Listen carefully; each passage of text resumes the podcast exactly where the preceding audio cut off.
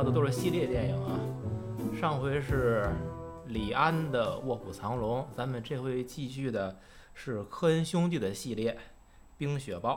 一九九六年，汽车销售经理杰瑞娶了富有的老板的女儿，但是唯利是图的岳父大人看不起杰瑞。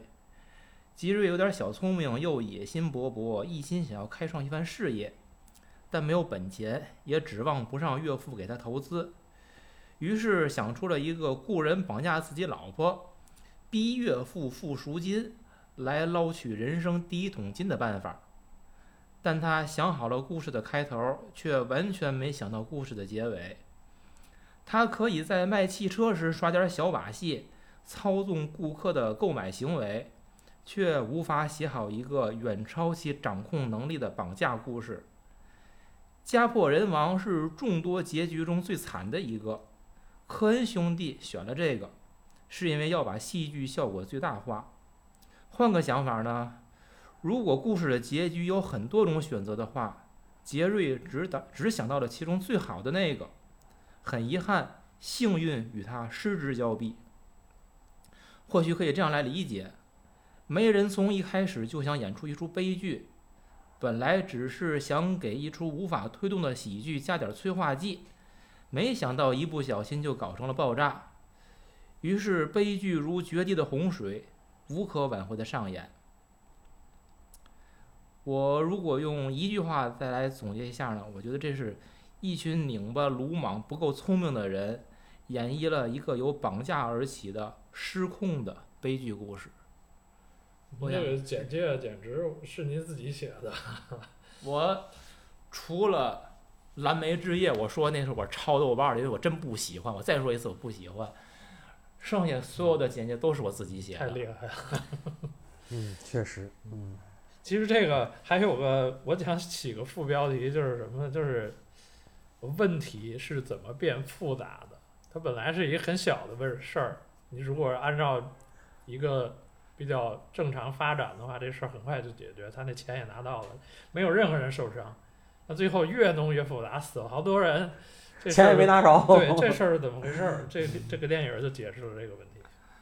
对，而且还有老杨说这。他看着很多有很多带喜感的东西嘛，本来是不成问题的问题。我我我看完这就就是那个喜感，我会隐约的有，可是看到最后，我觉得这剧我说挺正能量的，我觉得就是跟科恩兄弟既往的片子的风格是不一样，跟他以前的、以后的都不一样。他九六年其实正好在在中间嘛，一样。您他最后您一直看的话，您会知道一样，真的，一以贯之的他这东西，嗯，有一样的内容就是。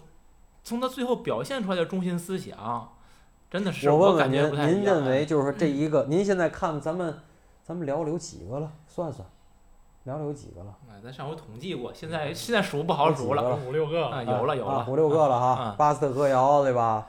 啊，缺席的人嗯，呃，大地惊雷聊了吗？大地惊雷没了，你提过没聊？啊，最上民谣，嗯，呃，这个冰雪豹。还有什么啊？老无所依，嗯啊，咱就咱就说吧，就现在这个，现在我想起来这六个了吧？您觉得是什么？我提过，我说我说我认为，我不知道他们信不信，但是他们作为我理解的犹太的高级知识分子，这俩人都是犹太的高级知识分子，他给我的是一种东方的一种禅意，就是他跟我理解的佛教是是相合的。那其实佛教的内心是内核是什么呢？无常、意外、失序，由意外产生另外一个意外，由失序导致更大的失序，最后就是无常，就是你以为的不是你以为的。对，咱们好像提科恩的片子，每次聊的都离不开“无常”两个字，对呀，对呀，说到，对呀。所以刚才安娜说的那个，就是你本来是一个不成问题的问题，最后这问题怎么最后给搞大了？完了，搞大了，关键是你想的是，又接着您说的，你想的是最好那个结果，命运最后给你呈现的是最坏的那个结果。你头脑中想象的设计的是最好那个结果，命运中最后命运呈现给你是最坏的结果。那怎么从你最好的这个发心？然后最后一步一步发展成最后这样的，为什么呢？为什么呢？这里头都是失序，对吗？但是失序里边有有没有它内在的内核的运行的道理呢？我觉得是有的。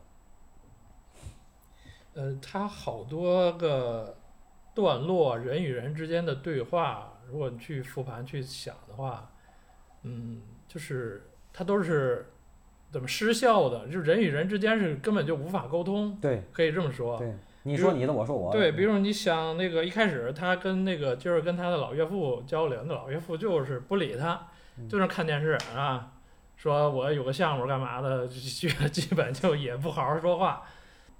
然后 Maggie 去那个双子城的时候，有一个日本的同学嘛，嗯，那日本同学对他就是有点意思，但是那个他说的基本就是也都是胡胡胡说八话，道。嗯，然后俩人沟通了一一开一对上话，这个麦就觉得这个问题不对，然后就不他就那时候就估估计都不想跟他再交流了，这是一个。然后你去对的话，所有的都出现这个问题了。有一个不一样的就是那个杀手这俩坏蛋啊，就是那个布希密演的这个就是是卡尔吧，对吧？卡尔那个叫盖尔对吧？对，这卡尔啊还愿意说话，愿意交流，但他周围的人都不跟他说话。他这朋友坐车上一句话都不说，他唠叨一句说你跟我说句话，他就是不说。然后包括那个，不是到最后那个绑架那小屋里，他看电视，他非要看电视，说非要这这这电视有点东西，他也电视也不跟他不看不跟他对话，就是呈现出这种一种状态。然后你再看他的整个这个环境啊，大环境是冰天雪地的，所有东西都是这个寒冷冰冻的这种感觉，然后就是一种孤独的这种孤独感。每个人都有他自己的一个小世界，每个人的世界又不互相互就可以说是互相冲突。这种情况下造成了他这种沟通的失效，所以说我让你去绑架，然后这事儿本来很好解决的，非得不听，非得半路生事儿，好多一些小细节疏忽掉之后，就问题越来越大。对首先，你刚才提到这个片子的环境的背景，一上来这种冰天雪地，现在基调已经定下来了，是一种冷，然后冷漠，人与人之间那种疏离，这一开始这感觉就传达下来了，然后进一步就在这种冷漠的背景条件之下，那么每个人他们是怎么样去表现的呢？其实完全是他们自己个人，就是自己他们的人性，他们自己的这个。心灵的温度，其实就是他所感知到的这个世界的温度，是这样一种呈现。就像你说的，人与人之间是一种非常无效的一种交流交往机制，人际关系是都是隔隔的，你跟我谁跟谁都是隔着的，不是一个有机的构成嗯。那这里边儿，我这片子我一看完，我当时我就觉得，我说这片子除了这个马基这警长比较正常，我这是一群不能叫神经病吧，一群不太正常的人。就个人有个人的神经质、个人的毛病，然后既不会好好说话，也不能好好听人家说话，也更不能给人家的对话一个有效的反馈。就像刚才你说那些，就是我想，我说这这这这一个什么样的世界里边是什么样的人啊？这都是怪胎呀、怪胎集合。然后就靠这个警长把这些个怪胎怪胎集合这个故事给串起来了，这么一个感觉。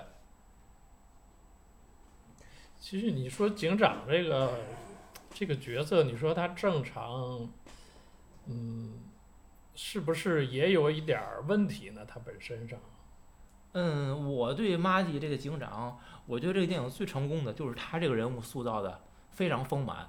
嗯，你他对他的角色的塑造比那两个绑架犯其实要丰满的多，因为讲了，你看我我是这样分析的啊，对他事儿比较。讲他，嗯你看他是一个很全几个层面。第一个，讲他个人特质，他个人包括什么？就是他做事很认真、很细致。他包括去看现场，非常敏锐，洞察力很很强。然后他自己做事儿、工作，包括他个人的情感生活，非常有原则。我的界限在哪儿，都是很清楚的。还有呢，他说我作为一个警察，他有正义感，这是他几个基本的个人特质。然后她作为家庭的话，她丈夫虽然是个画家，但是并不是很成功，但她对丈夫理解支持。其实从头到虽然她认为她丈夫也没有那么强吧，但是没有任何的就是看不起呀、其实一直很差不多也再稍微过一点儿演成弱智了，他那丈夫。哎，对对吧但但是就是说，她其实是很包容的，一直是表示理解和支持，她也感受到她丈夫对她的爱了，家庭角色做得很好，然后她在工作上经验很丰富，包括他和他同事沟通，他哪怕他认为同事想到有问题的时候，他总是很委婉的说出他自己想法，从来不让同事难堪，跟同事配合也是很默契，包括他同事对他给他热咖啡，为什么会端热咖啡等你啊？一定是喜欢你，觉得你好才给给你了，对吧？这种细节的表达，然后工作他都说怀揣六甲大肚子，都是自己亲自去一线现场。也许是工作就是这样啊，但是人家没有说因为我怀孕了，我得在局里边坐着，没有，他都是身先士卒的，一线就跑，你的职业形象。然后他在展示他个人特点，因为大肚子嘛，他跟一个普通的孕妇没区别呀，饭量很大，会呕吐，然后这个也需要有人来照顾。然后他到双子城的时候，有一个老同学找他，老杨一会儿可能会讲，就是他的那份跟老朋友重逢，他的一种什么心境。哎，这个我一一个女人孕妇，一个有情感的正常的这社会角色，很丰满这个人，所以我觉得这个角色塑造的很好。那你说他的觉得问题可能是什么呢？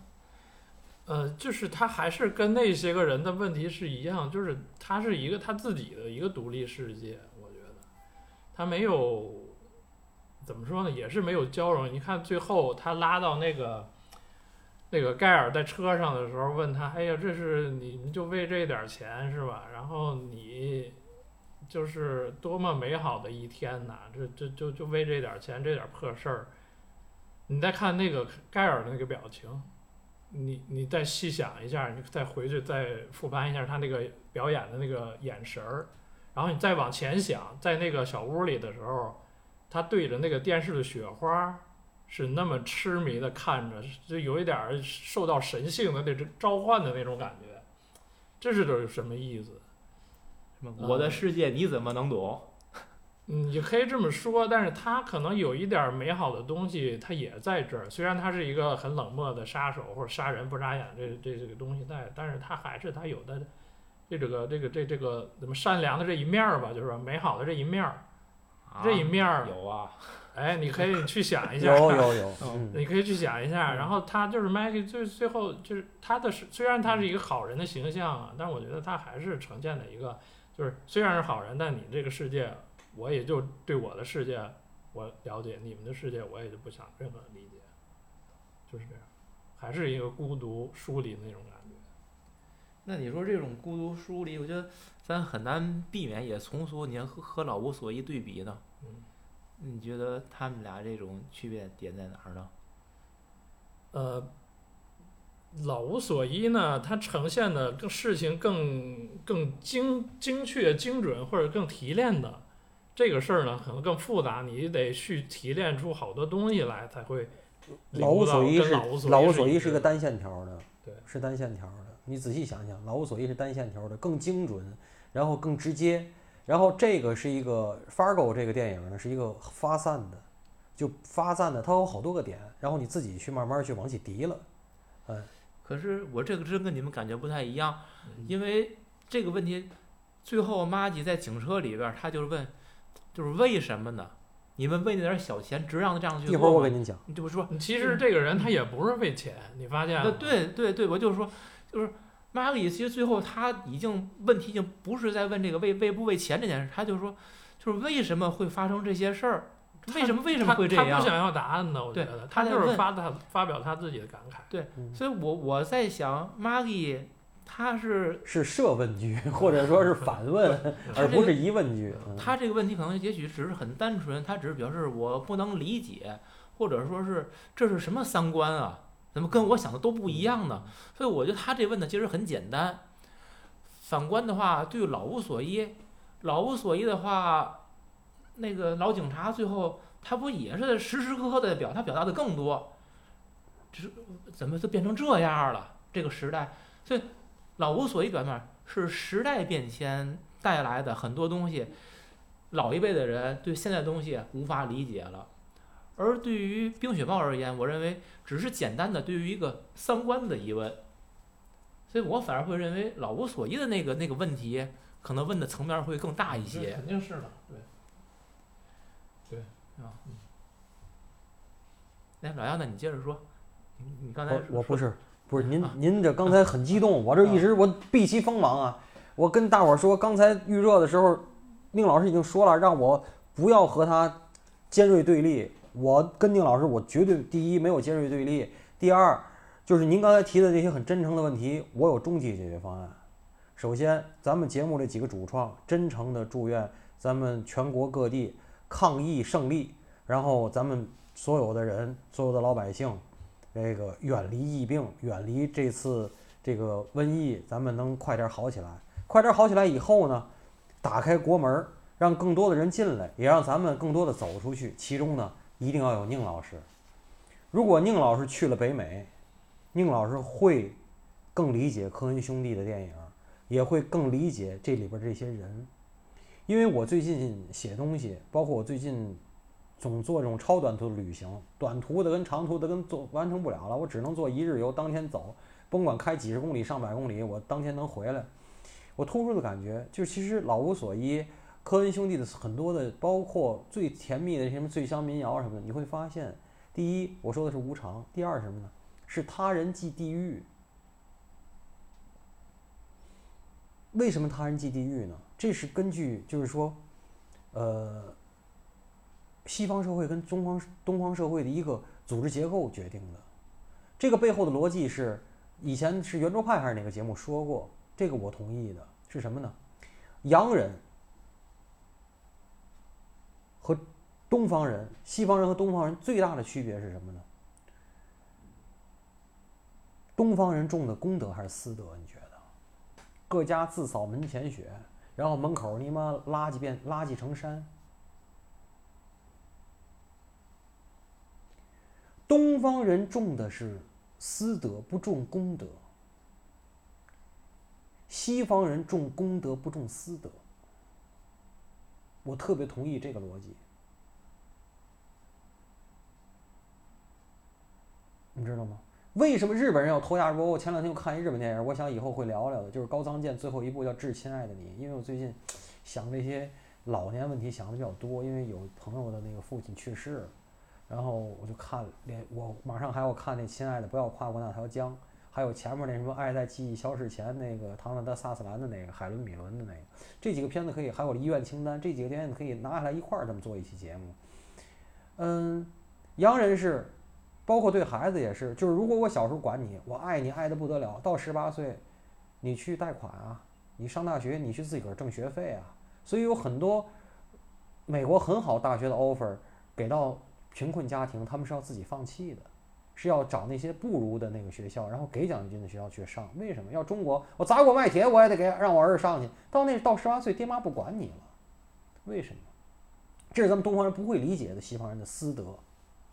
他们就那样，但是十八岁之前爱的都不得了，天天接你送你，送你去这个班那个班，这那个跟中国一样的，甚至更厉害，早亲晚亲啊，morning kiss goodbye kiss 都有。那然后呢？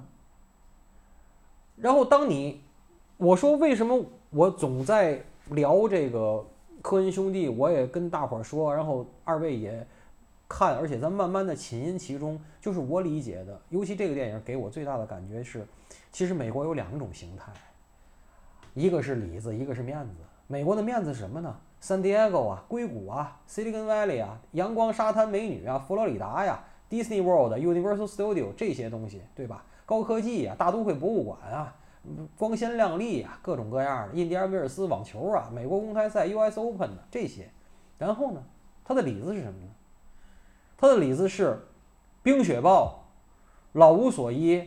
缺席的人，风骚律师、白莲花度假村、绝命毒师，这些电视剧给我们呈现的美国，这是我理解和我见过的美国。什么？那些二八分部那个八，那些美国人在怎么活着？没钱的在怎么活着？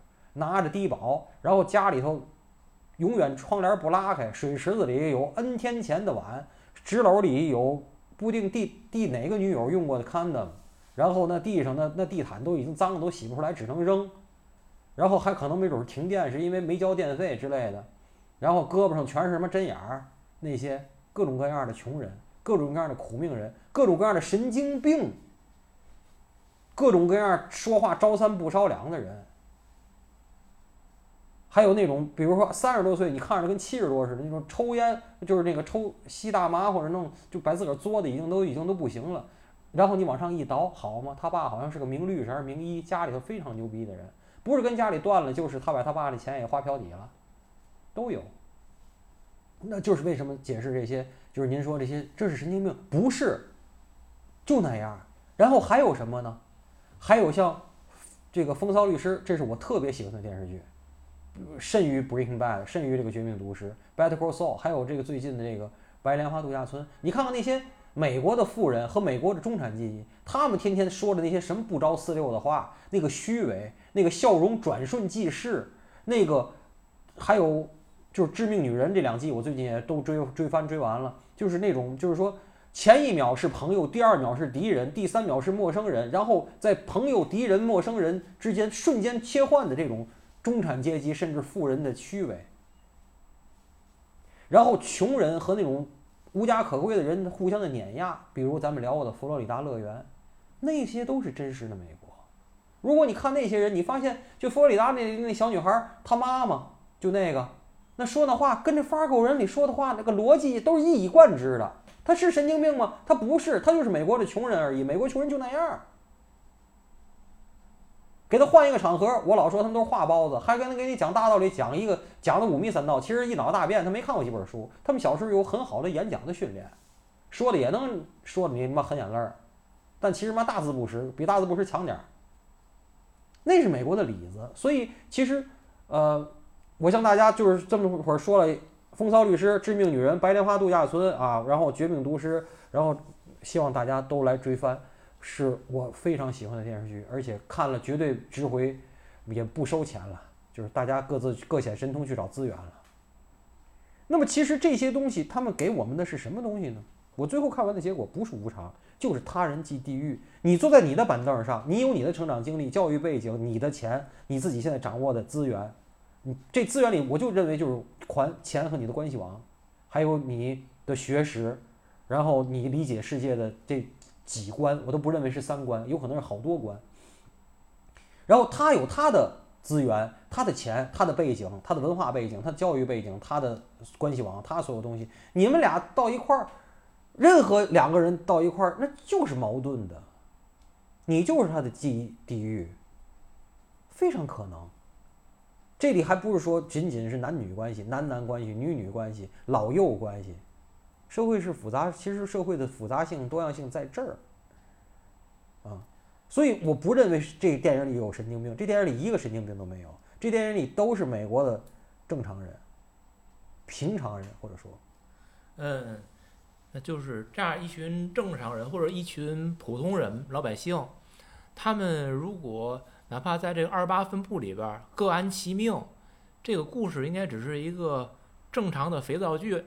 那就是为什么这个故事最后由一个一小小的开始，一个小事件，嗯，然后它最后就失控发酵，就是根源悲剧的根源在哪悲儿？悲剧根源在哪儿啊？对对，悲剧根源在于社会固化，已经没有暴富的机会了。所以，如果你想暴富，想挣那种不该挣的钱，他早已经都写在刑法里了。他们犯的都是刑法里的事儿。对，这件根源在哪？根源在于社会固化。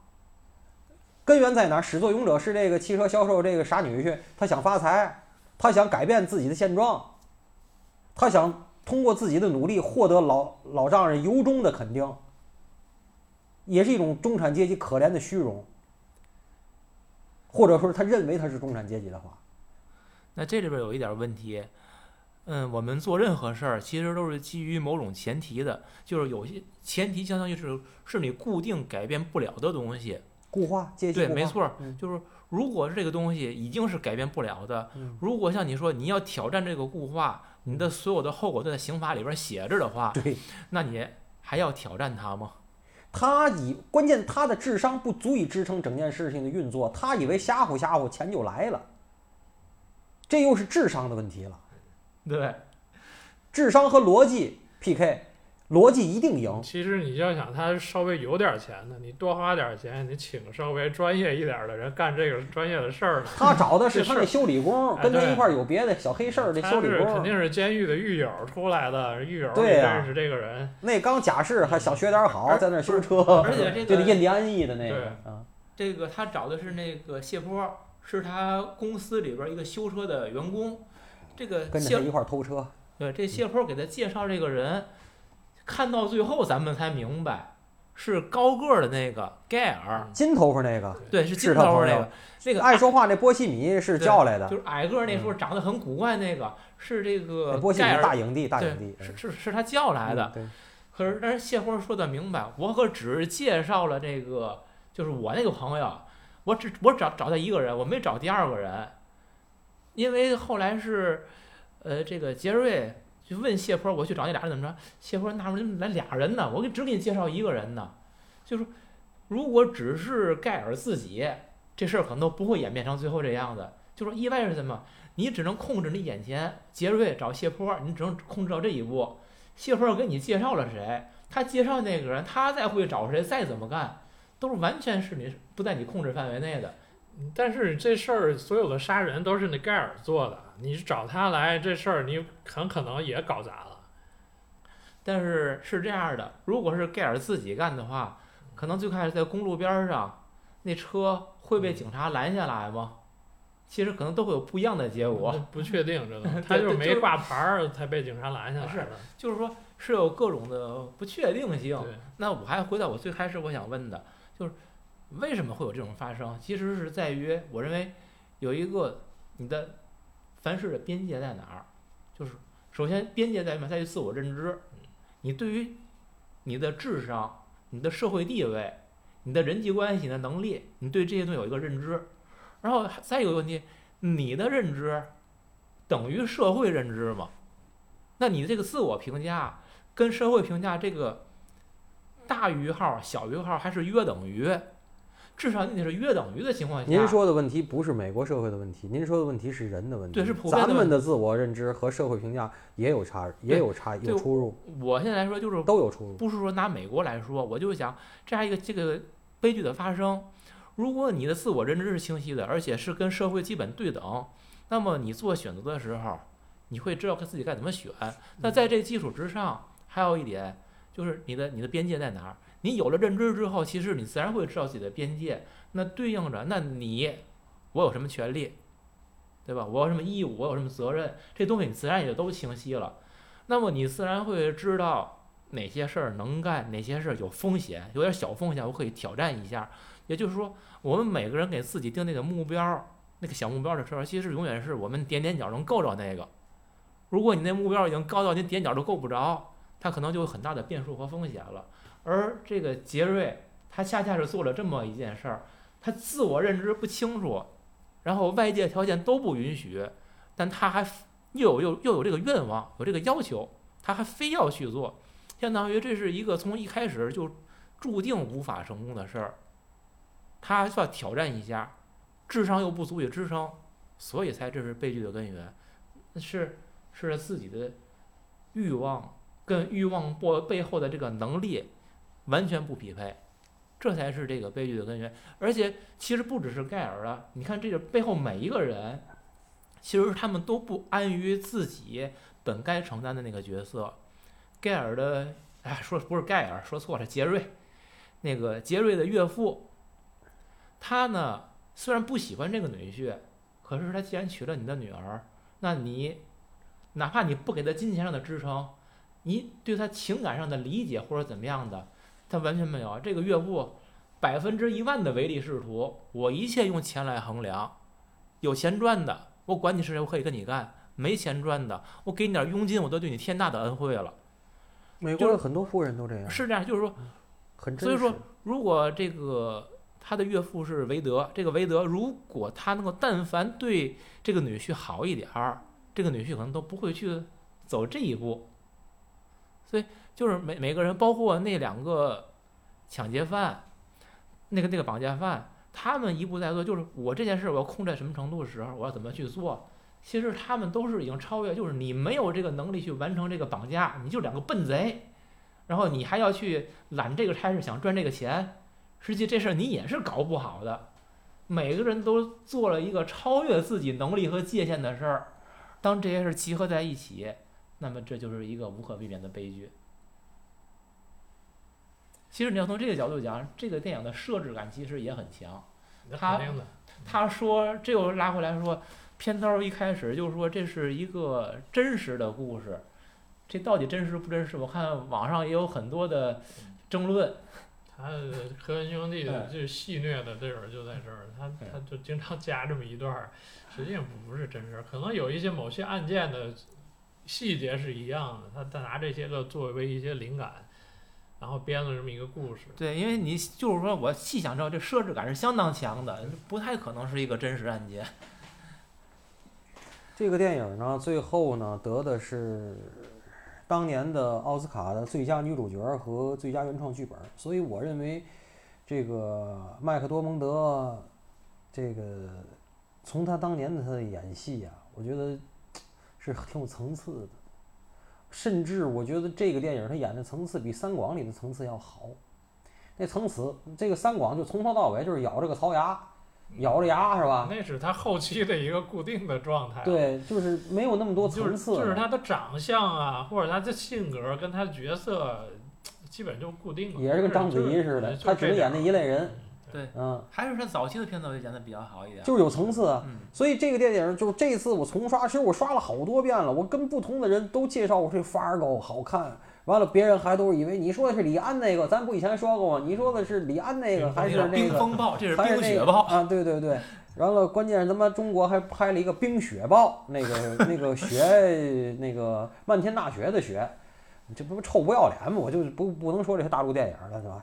然后呢，这次我最打动我的就是他这个，他带着忐忑的心，然后呢，想寻找一次生活的小刺激，就是在取证的同时呢，等于是进城见他那个日本籍的那个，那算是二代移民、三代移民呢。那同大学学，同学对。然后呢，当初可能俩人有点小情愫吧，应该是。哎，然后呢，关键是那男的呢，一见着他说着不着四六的话，他本来是有一种浪漫邂逅的憧憬，但是他没想干嘛。之前呢，他觉得他那个画家丈夫呢，就是在家天天是种很 boring 那种男男生，然后就是那关键是那丈夫呢，就是一个金牌大配角，你记得吗？什么禁闭岛啊，什么那个什么，我记得反正好多都演的狱警啊，什么就是倍儿凶那种，目露凶光的。那丈夫在这里演一个那么木讷的那么一个沙发土豆沙发土豆嗯哎，演得很好。然后没想到这个日本的这个二代，先是坐过来就是不着四六的话说着，然后上下其手，一问她都是怀孕的孕妇，还那样，还这那个的，把她的心里的一些美好的一种憧憬啊，就完全打破了。然后二来来呢，她那个闺蜜那个女同学呢，又打电话跟她说。这个实际上这人是个神经病，说根本就是没离婚，就是他一直在接受治疗，咱们自个儿待着呢，就把他对所有这些东西的那个东西就都打破了，直到最后结尾的时候，她那个呃丈夫在床上看电视，完了跟她说，哎呀，我画那画最后还是入围了，但是入的是三分钱的，那三分钱的邮票人家都不会用，他说不是，这别人剩邮票的时候，最后凑整的时候，你是不可或缺的，啊，就是她的那种对男孩那种对男生对她老公的那种爱，就是那种，呃，咱们叫下矮装，就是那种哈着那种谄媚，近乎于是一种她精神出轨，甚至我可以说说严重点，精神出轨，就是她精神在外头转了一圈，神游了一圈，最后发现她最早她认定的那个价值观，是在她心里是美好的。所以她才会那么说。而她跟她丈夫说那些话的时候，什么“我爱你”那些，是我相信那个时候就在那一刻那个当下，她是非常真诚的，是发自内心的。然后，所以才有她问那个 Gail 说：“哎，你就为这点钱值得吗？阳光这么好，天儿这么好，那其实是一个什么东西呢？就是她在她心里头营造家庭生活美好愿景的这种女警察呢，她不能理解为金钱不择手段。”或者是如此容易的杀一个人，结束一个人的生命。但是咱们很多很作的人呢，咱们现在很作的人呢，咱们经常吃瓜，这个瓜那个瓜，又无法理解老婆孩子热炕头的这种逻辑。老婆孩子热炕头，你会说，哎，这你妈傻逼，你妈木头疙瘩，嘛不懂，不解风情。你怎么知道这个不解风情？这个老老婆热炕头那当年是怎么折腾的？他或许是一以贯之的没折腾过，或者是折腾个遛够，最后他选择这个都不一定。这个是我就说，就是说，你木头疙瘩，你就不要试图去理解情场浪子，情场浪子也不要试图去理解木头疙瘩。还有一个是，这个世界有好多排列组合的方式，以前我也聊过。这木头疙瘩一旦要是遇到一个契机，老房子着了火，那可不要不要的，他瞬间转成情情场浪子的话，直接就玩离婚的，或者玩拆家的，那也不一也未可知。我就说，我这个是补充您刚才提的那些问题啊，就是，呃，你设定了一个一个的美好愿景，你可以精神出轨，就是我说的那女警，她出去转一圈，然后回来，她更加笃定她这套老牌热炕头这个东西。那我问你，其实 Jerry 他媳妇儿那个富家女选的演员选多好，就那么土，哎，人家不也是想好好伺候爷们儿、伺候孩子，然后我爸爸又有钱，我就这么一辈子过了一生吗？人家怎么就横遭惨祸呢？为什么呢？不是爷们儿造成的吗？那爷们儿是你自己选的呀，你选了这么一个穷小子，然后最后你连命都丢了，他也最后我估计也得上电椅，那为什么呢？我又拉回来，我刚才说他人即地狱，真的。所以这个电影就是说，由此呢，呃，我向大家再继续推荐《冰雪暴》，现在已经出了四季的电视剧，而且它的第一季的第一集是科恩兄弟亲自掌镜的，呃，都很好看，一以贯之的这个电影，并不是兑了水的电影，而是另外的故事，一以贯之的这个节奏和逻辑，大家可以找来看，而且它的第五季据说已经续订了。哎，我在我很期待第四季稍差，说这黑帮故事那季，但是前三季真是一以贯之，都是这种小人物啊。它里边其实《冰雪暴》这个系列，《Fargo》这个系列，你其实仔细想啊，就是一个执着的警察啊，呃，笨贼，然后想改变命运的倒霉的男主角，就这几样。那个像那个那个屠夫啊，就是那个电视，你大伙儿就我别剧透了，都非常好看。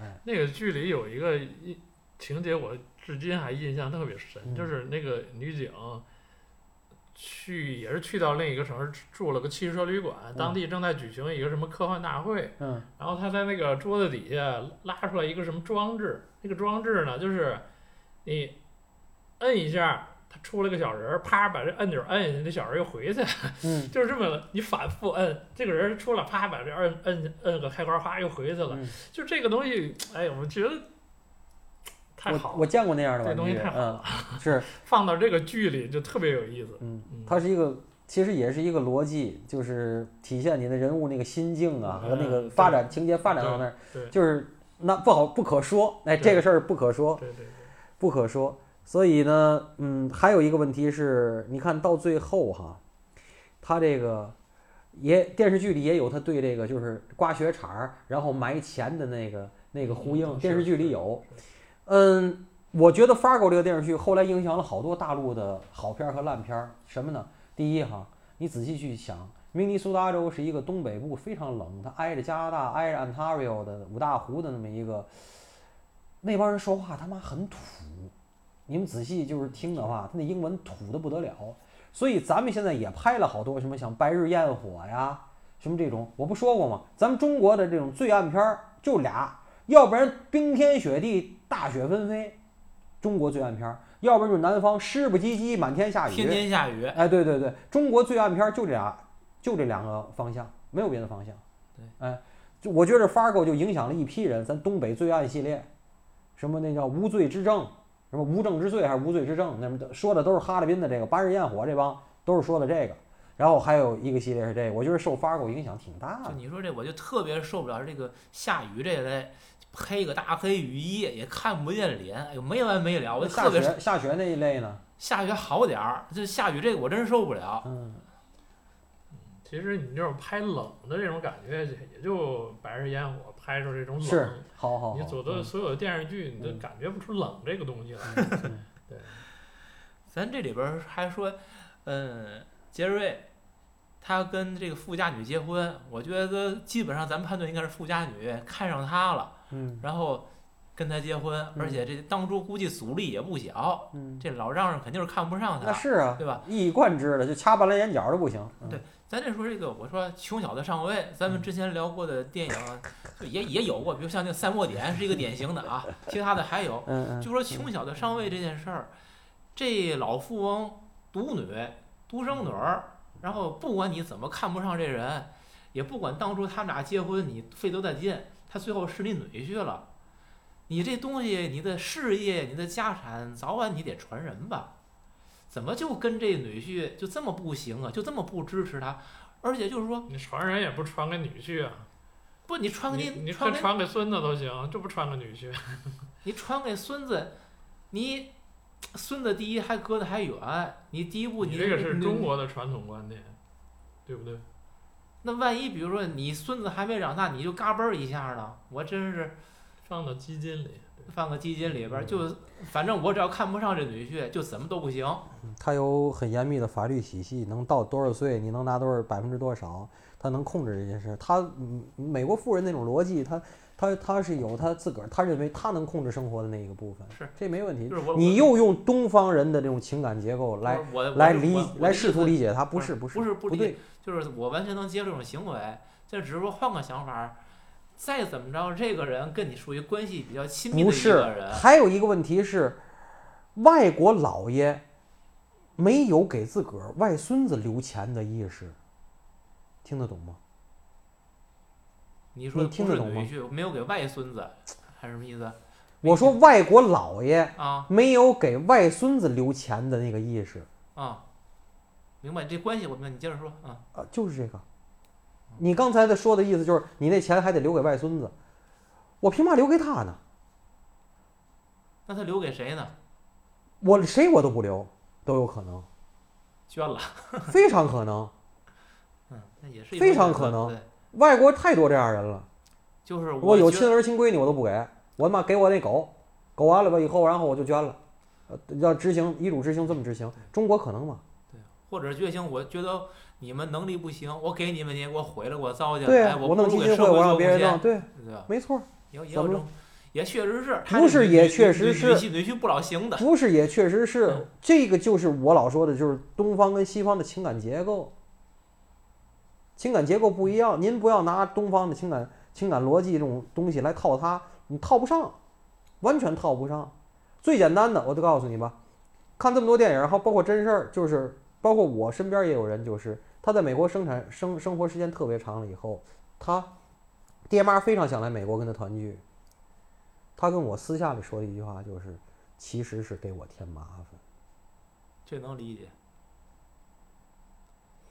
然后国外仍健在的那些爹妈，比如说他在，比如说在东部住，然后今年那个闺女在 Silicon Valley 在在硅谷挣很多钱，跟女婿，然后完了今年跟爹妈，爹妈就说了，哎，今年咱 Christmas 要不要在一起过？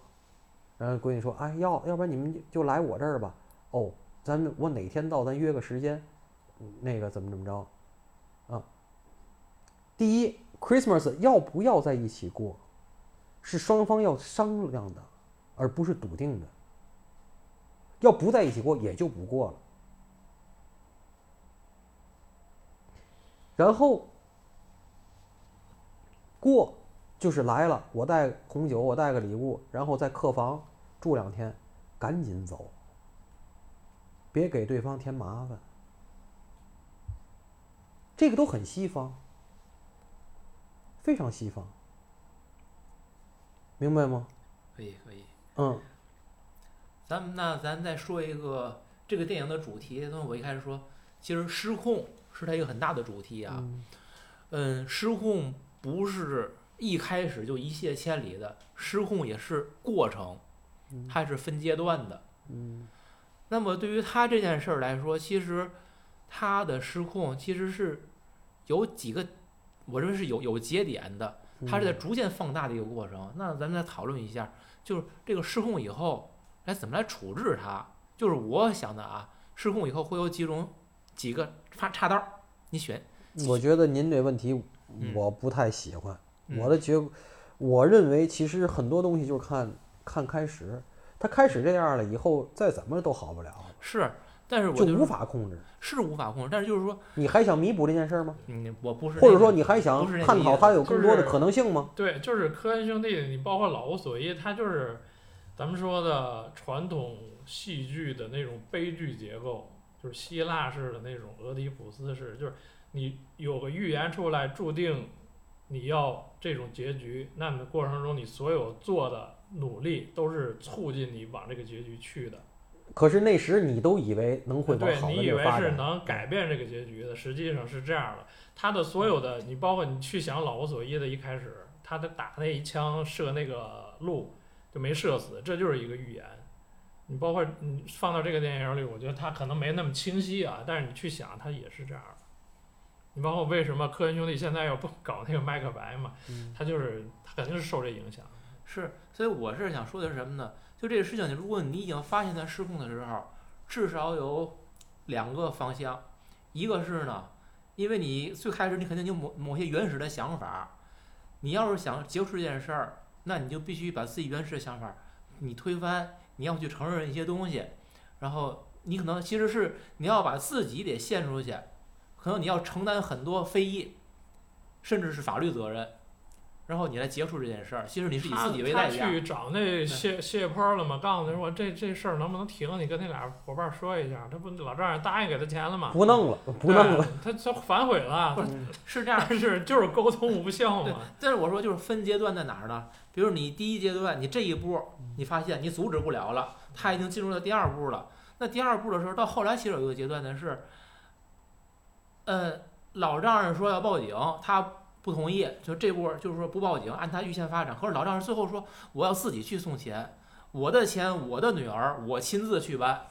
这里边儿既是他其实不放心他女婿的能力，他也不相信他女儿说的话，为人他都不相信，所以他亲自去。这个时候，如果比如他跟他老丈人把这件事儿坦白了，说了，至少他老丈人可能就不会去死了。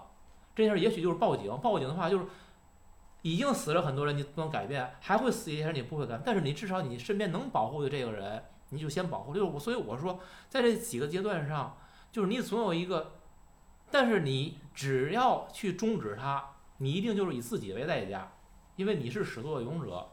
那所以我说，我说选项的方向不一样，那你是要去用新的补丁，去往旧的补丁上再去打补丁罗补丁，那补丁越多，其实是漏洞越多，就跟一个新的谎言去修补一个旧的谎言一样。那你现在这个电影里边杰瑞所做的事儿，其实就是我说的这种补丁罗补丁的做法。最后你发现补丁多到你根本就补不过来，而且补丁的变化它不是一个算术级数，它是一个几何级数。它就本来最开始就不是你能力范围之内，几何级数以后，就更不是你的能力范围之内了。所以我说这这个选择在这儿是是不是可以有选择？但没有选择，现实中局中人他看不到对啊，所以大多数人面对这两种的时候，他们可能都会有种趋利避害，他就认为我如果在某一段终想去终止这个失控，那是以我个人为代价，而且结果其实也是不确定的，不并不代表你把自己献出去之后结果一定会好，通常会选择，那么就将错就错吧。